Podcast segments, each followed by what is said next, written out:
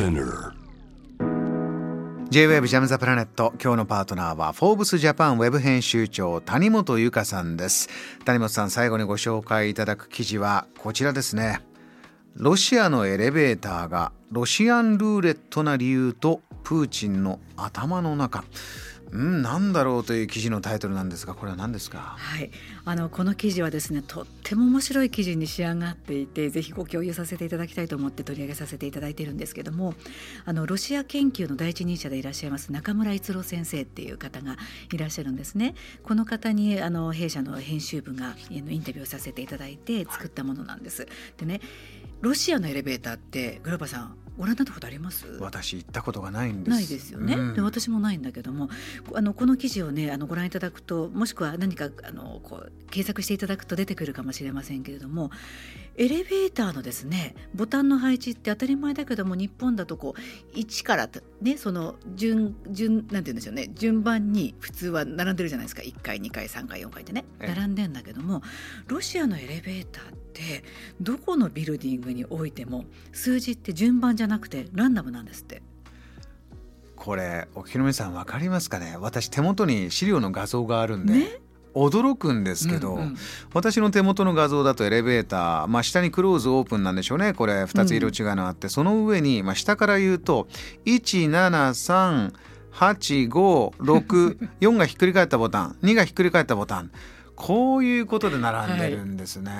い、本当にこれたまたまこれ変なエレベーター見つけたよっていう写真ではないんですか、うん、ないんだそうですよ。本当にロシアに多くのビルディングがある中でその中村先生がこうご覧になって本当にそうなんですって。こんな感じでなんかさながらロシアンルーレットだみたいなこともおっしゃっているけれども本当にそうでこれどういうことなのかっていうことなんですけどね、えー、中村先生はこういうふうに言ってるんですよ。でロシアのエレベーターのボタンっていうのは純不動なんだとこの理由っていうのがまさにロシアというのが秩序というものが数字においても存在しないんだよ。数字はただの記号に過ぎないんだよ。みたいなことをおっしゃっているんですよね。そういうコンセプトのもとにあえてバラバラにボタンを置いている。うん、でなんでかというと私たちってやっぱりどうしてもこう秩序を考えるじゃないですか。でねよくねロシアからこう来られた留学生が日本に来るとめちゃめちゃびっくりすると車内アナウンスにどういうことかというと「整列乗車をお願いします」って言ってるこれがままず驚きだと「なんで整列しなくちゃいけないんですか?」ってあとは他の乗客に迷惑をかけないでくださいみたいなアナウンスがありますよね。これに関してもなんで他の人のこと考えなくちゃいけないんですかって結構驚かれるっていうんですよね。じゃなくてそこにヒントが実はあるんだけれどもロシアのエレベーターもつまりどこの階があろうが関係ないと自分は5階に行くんだったら5歳見つかればいいっていう考え方なんだそうですよ。そういったことで順番はもう順不動で良いんだと。もう全然関係なくていいっていうのがロシアの皆さんの考え方なんですと。だからこういった面白いあの順番で書いあの書いてあるんですよっていうことを中村先生おっしゃってるんですよね。あの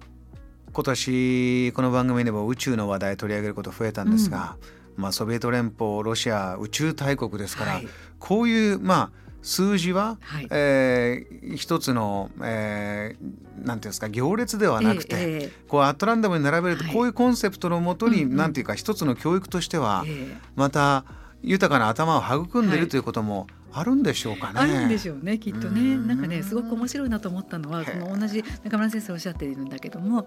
あの歴史って我々って時系列で習うじゃないですか。つまり古い時からもう今に現代に至るまで習うんだけどもロシアの歴史の教え方って実はそうじゃないんだよってことをおっしゃってるんですよね。うん、で時代の流れではなくてロシアの歴史っていうのはこういうすごい人がいましたよって英雄列伝のこうで覚えるんですって。だからこの時期にこういう人がいたこの人はこんな面白い人だこんなすごい人だっていうのをつまり電気物を並べたのが結果として歴史と呼ぶみたいなことをやるんだそうですよ。なね、ね、なのでそこがやっぱ全然違うっていうことなんだそうですよね。はい、だからそういったところのなんかいわゆるこう秩序であるとか順番みたいなことを気にしないからこそその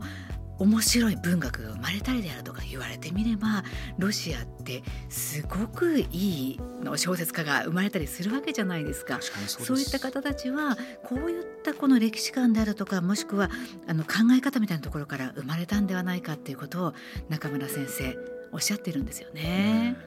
そこから伺いたいのはこの理由とプーチンの頭の中ここはどうつながっていくんですか、はい、そうなんですよね。ここなんですけれどもだからこそあのプーチン大統領というのは今しかないんじゃないかって中村先生おっしゃってるんですよね。未来も過去もない。もう今しかない。っていう、もうなんか今でいう何て言うんでしょうマインドフルネスみたいな考え方かもしれないんだけれどもそうだから結果的にこういう今やらなければいけないということでたまたまその手段が戦争だったっていうことなのかもしれないと。なので彼らにとってはそれがその